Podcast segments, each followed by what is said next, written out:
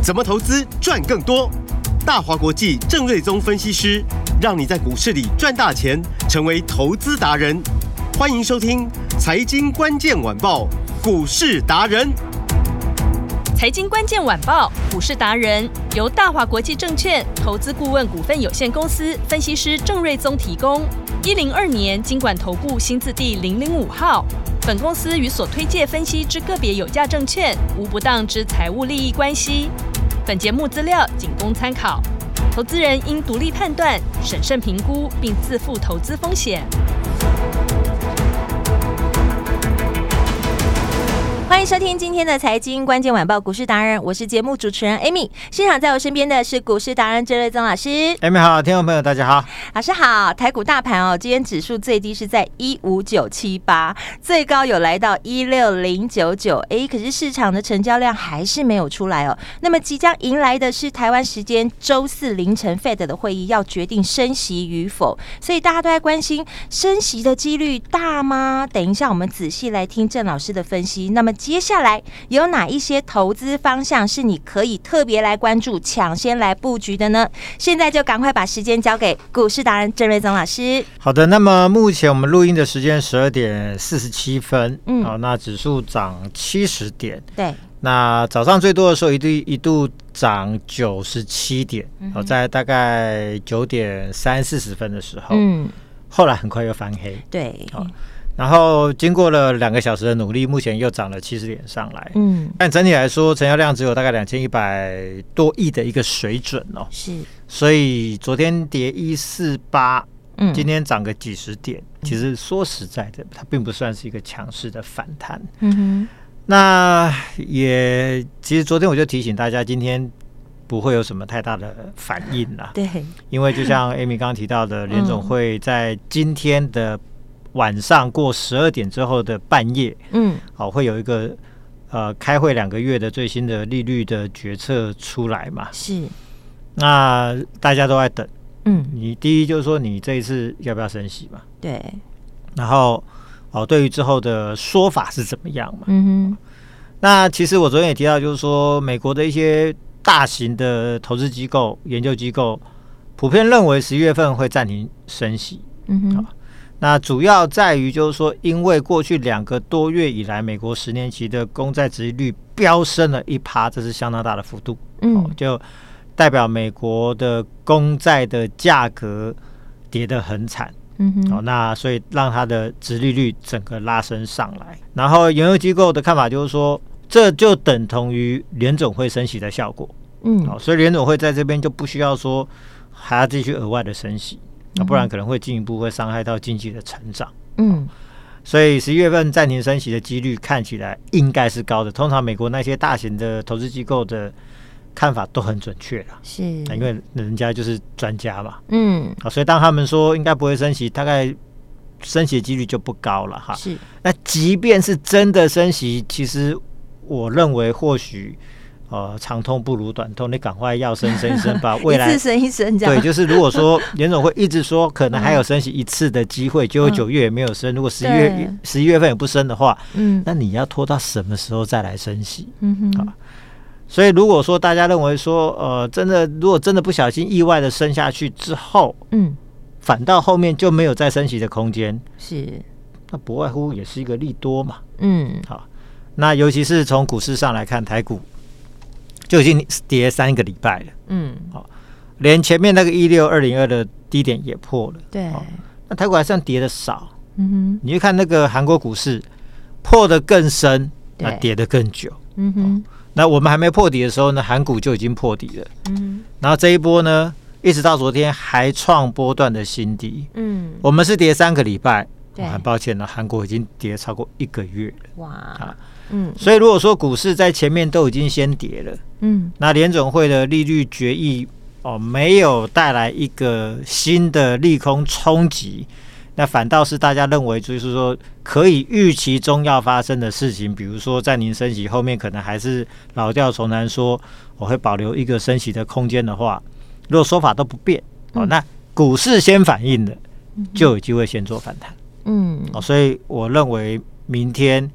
啊，礼拜四很有机会开始是一个转折向上的一个行情。哦，好，那今天呢，能涨个七十点，一根没败了，因为成交量就是真的很小嘛。是，好，所以呃，明天会是市场比较容易开始反弹的一个转折点。嗯哼，好，所以这个大家可以稍微期待一下。好，那至于要注意的方向有几个，第一个就是说，哦，昨天提到联发科的财报嘛，是，那啊、呃，它会带来 IC 设计的股票啊、呃，这个有一个发挥的机会。那联发科的财报呢，啊、嗯呃，它预估第四季的营收有机会成长，最乐观会成长到大概十五趴。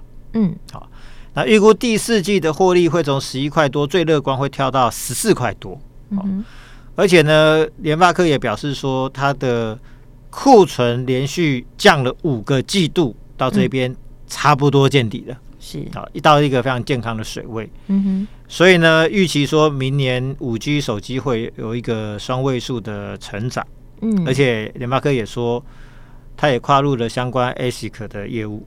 ASIC 的部分就是像创意、世芯的他们的这种，就是帮客户委托设计的这个业务。嗯。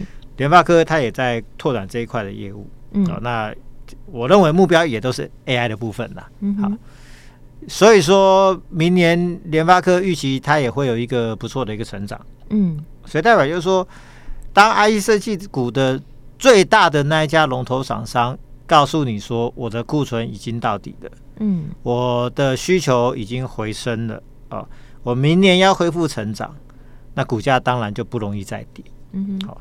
然后另外一档，我昨天也提到说，三零三四的联友，嗯，哎，那今天股价甚至比联发科更强，涨了大概有两三趴哦。那它第三季的获利虽然还小幅度的衰退，但是它第三季的毛利率却是成长的，嗯，啊，那这部分其实大家要有一个概念，就是说毛利率是很重要的指标了，嗯，如果说市场景气很差很差的时候，是。基本上你不可能看到毛利率是往上的。嗯，好，就是说，当大家营收衰退、需求在减少、报价再往下跌的时候，毛利率往下掉，那都是很正常的。嗯，所以当你看到就是说，哎，第三季的营收还没有什么成长，那毛利率先跳起来了。嗯哼，好，获利还稍微衰退一点点。嗯，但毛利率跳升了，就表示就是说，这个市场的结构它已经转嫁了。是，好，所以这个也是一个啊财报中一个非常重要的先行的指标。嗯。所以你看，股价这两天其实就一直上来嘛。所以昨天我就告诉你说，这两档龙头指标股是你优先要去观察跟考虑的。对，有。尤其是我有注意到说，在十一月好像会有三档跟科技啊、呃、相关的 ETF 要挂牌。嗯哼。哦，所以最近市场蛮多讨论的。嗯。那其中十一月一号有一档 ETF 就马上就要挂牌了。嗯。那它的标的就是很多科技业的龙头股。是。所以基本上像这种股票。哦，联发科、联咏基本上都是他们会优先买的标的啊。嗯哼。哦，所以第一，联发科跟联咏，嗯，ETF 会优先买。是。哦，那从现在到农历年前，我认为都有上上去的空间。是。好，那这两张股票有所谓的 IE 设计的龙头股，当他们都告诉我们说 IE 设计的景气已经落底了。嗯。那联发科也说，他的 IE 设计的客户。库存的调整大概就到第四季是最后一个季度了。嗯，那台积电都说明年它会有一个健康的成长，而它的客户大部分就是这些公司嘛。嗯哼，代表就是说他认为他的客户明年状况都会不错。是，哦，所以由此观之啊，整个 IE 设计股从十一月到农历年前。应该都有表现的机会，嗯啊，只是说现在先带出两档比较大只股票给大家做一个参考，嗯，那后面一些中小型的会陆续公布营收、财报哦，或者法说的后续的看法，是，好，那我们再一档一档来跟大家做一个这个挖掘跟分享，是，所以好，第一个方向就是 IC 设计这个对 IC 设计部分，大家要密切来做一个留意，好，那第二 IP 股的部分，它其实也算 IC 设计的啊其中一个部分，它算是 IC 设计的更上游，嗯。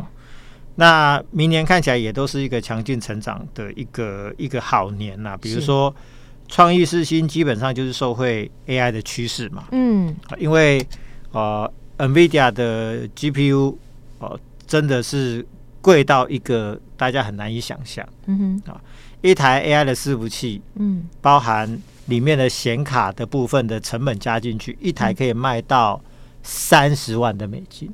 哇，是美金哦。对，那其中 哦、呃、一个最贵的显卡，嗯，哦一个这个 AI 的显卡的一个板子哦，嗯，要卖超过台币一百多万了。哇，所以就是说这个成本很贵，然后又缺货，嗯，所以呢，像是 Google 啊、微软啊，或者是 Amazon 这一些公司啊，他也不想就是说长期受制于所谓的 NVIDIA 嘛，嗯，又贵又缺货，是。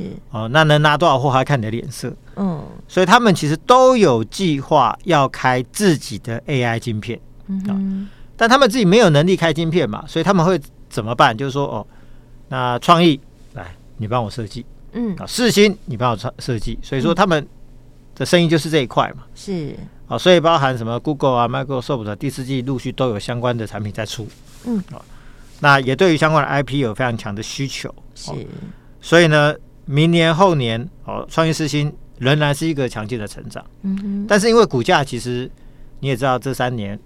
哦，这个一个从一四八点五元涨到两千九，世芯嘛，对，从百元变千元股。然后创意呢，从一百五十五块涨到两千零一十元，对，所以涨幅实在是有够多的多。对，现在都是千金股了。哦、对，嗯、现在这个相对的价位，你说后面空间还会那么大吗？那当然，就这是一件很困难的事情，因为前面是涨一二十倍嘛，是这边没有这种空间嘛。嗯哼，好。但是呢，其他的 IP 股相对来说空间就会比较大。哦，比如说，我认为 M 三一，嗯，它未来就是一个比较利旺的一个好标的哦。是。那以利旺来说，今天股价也涨大概有三三趴以上，最高涨到两千一百零五元。嗯哼。好，那 M 三一今天的股票是因为还在分盘交易的第八天吧？后面还要再关四天，因为这次关十二天。是。今天股价相对落后，只有涨一两趴。嗯。好，那股价连九百块钱都不到，是差了一千二。嗯哼，这个未来就是 M 三一的空间。哦，因为 M 三一我说它会有两个利多，一个是安谋退出台积电 IP 供应商的行列。嗯，因为他嫌这一块生意太小了，他不想做。嗯，但是空出来的市场，台积电会转向 M 三一买相关的 IP。那这个对于股本只有三点四亿的 M 三一，它是一个非常补的大补丸。是，这是第一个动能。嗯。第二个，呃，因为 AI 的运算速度快，传输速度也要快，所以它对于高速传输的 IP 的需求非常的强。嗯，那以力旺来说，它的 IP 主要是机体相关的 IP。嗯哼，但是 M 三一它就是高速传输 IP 为主。嗯，所以未来是大趋势在于 AI，它成长的动能最强嘛。嗯哼，所以相对来说受惠最大的也是 M 三一，而不是力旺。哦，所以今年的力旺前九个月的营收是衰退的，是衰退七趴。嗯，M 三一是成长二十几趴。嗯哼，但今年其实 AI 的贡献还好嘛？是，未来三年才是真正重头戏嘛？所以未来三年，我认为它的营收获利的成长表现都会凌驾在力旺之上。嗯，好，所以现在它是分盘了，是，你就忍耐一下吧。嗯，关出来就是一条好汉。好，这是六六四三的 M 三一。对，嗯，那聚友科呢，也是我非常看好的另外一档 IP 股，是因为它是受惠。呃，台积电需要有公司填补创意世芯，它已经照顾不来的十二纳米、十六纳米比较成熟制成的产品线。嗯哼。因为刚刚我提到说，呃，大公司都要出先进制程的 AI 晶片，都找创意跟四星嘛。嗯。所以你想，他们的人力资源，光是 support 这个五奈米或者未来三奈米的产品，它就已经不够了嘛。嗯，所以你没有办法去照顾，就是说单价比较低、利润也比较少的成熟制程的产品。嗯，所以他们顾不来的部分呢，台电还是需要这一块人来这个帮他客户做相关产品的设计嘛。嗯，好，就是说台积电的客户找创意世芯或者聚友科设计产品，然后在台电投片量产。嗯，好，那创意世芯现在顾不来十二纳米、十六纳米，那他就拉聚友科进来承接相关的业务。好，所以我就说。今年的聚友科的位置很像三年前的创意跟四星。二零二零年，嗯，创意赚六块多，嗯，二零二一年赚十点九，嗯哼，到二零二二年，创意大赚二十六块多，二十七块，好几倍耶。所以，呃，我说聚友科今年赚不到五块，嗯，明年我算一算，七纳米，然后十二纳米、十六纳米的案子只要一发酵，嗯，应该轻松赚超过十块钱。后年就有机会翻倍到二十块钱。嗯，那你说哇，有那么好吗？你去看当初创意跟四星获利就是这样子上来的。嗯哼，好，所以就是说大树之下好乘凉嘛。是在台电这棵大树之下，嗯，很凉快啊。所以现在是好买点吗，老师？所以我认为这是一个长线的一个爆发点啊。哦、那刚好就是说、嗯、这两三天从两百二十二块，对，哦、呃，那补跌了两三天下来，是月线之下，我认为都是一个不错的买点。哦，是甜甜价。对，嗯、这这边买进不会吃亏啦，嗯，不会吃亏啦。那事实上今天股价也。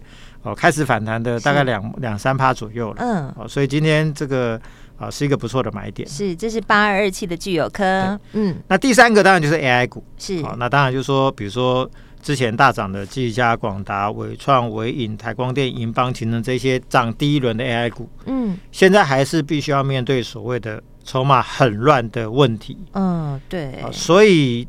涨不太动，但是市场一不好，掉下去的速度还蛮快的。是，这个真的都是因为筹码面的因素，因为它变成市场的提款机嘛。嗯哼。好，那等到十月份的营收公告，是就是见真章的时候，就是还他公道的时候。因为大家都知道 说九月份的营收成长就不错了嘛。十月份的成长应该会更强。嗯。那到底谁最强？大家都不是很有把握。嗯。好。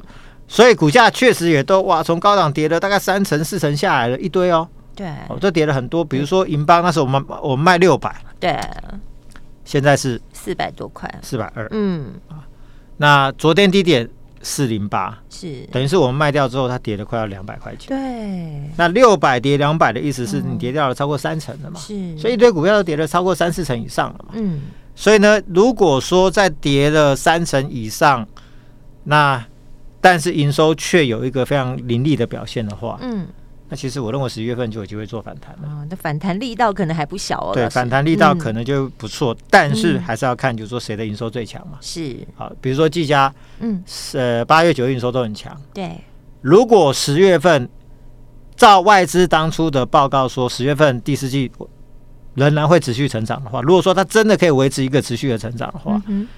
那后面的这样那个反弹力道应该就会出来，嗯，好，所以这边就是大家就再等一下吧，是，就等忍耐一下下，对，就等 就是说营收的数字出来。如果说真的营收数字够够强，或者财报数字够漂亮的话，嗯，那我相信股价就会有不小的空间，因为跌的真的够深，嗯，好，所以 AI 部分这个是第一轮的 AI 股，是。那筹码比较好的会是新的 AI 股，是。啊，就是当初六月、七月、八月没有涨的，嗯，那之前可能第一轮它没有很明确的有 AI 的订单，但是后续它争取到新的 AI 订单的股票，嗯，这边就会有机会。是，那有哪些？比如说二四八六的一拳，是，好，它是做散热的元件的，嗯。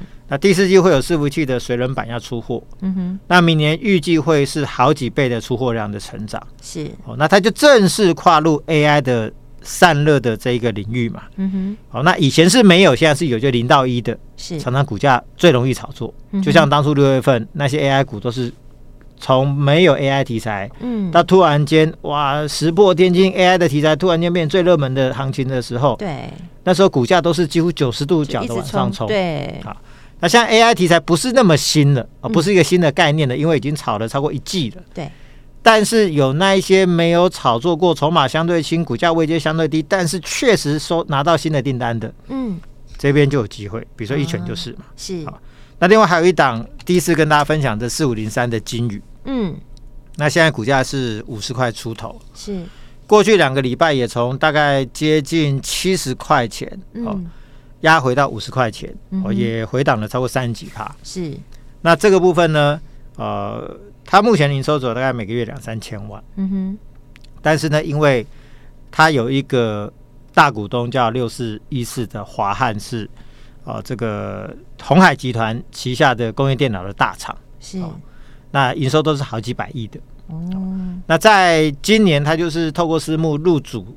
了呃入我们讲入股了，不要说入主了，入主好像就是换了老板没有了，嗯，入股了这个金宇是，所以就变成大股东嘛。哦，那入股当然就是会有一些呃这个资源的益助嘛，嗯，所以在华汉的协助之下，他就接到了所谓的啊、呃、这个 AI 的相关的伺服器的一个机壳的订单哦，好，那包含 notebook 的机壳订单都有。嗯嗯，所以预期呢，这一块只要在第四季陆续发酵，到明年开始啊、呃，因为相关的机台产能都已经调拨好，准备要 support 这一块的生产了。是，所以这一块现在的营收可能三三千万，甚至有时候两千多万而已。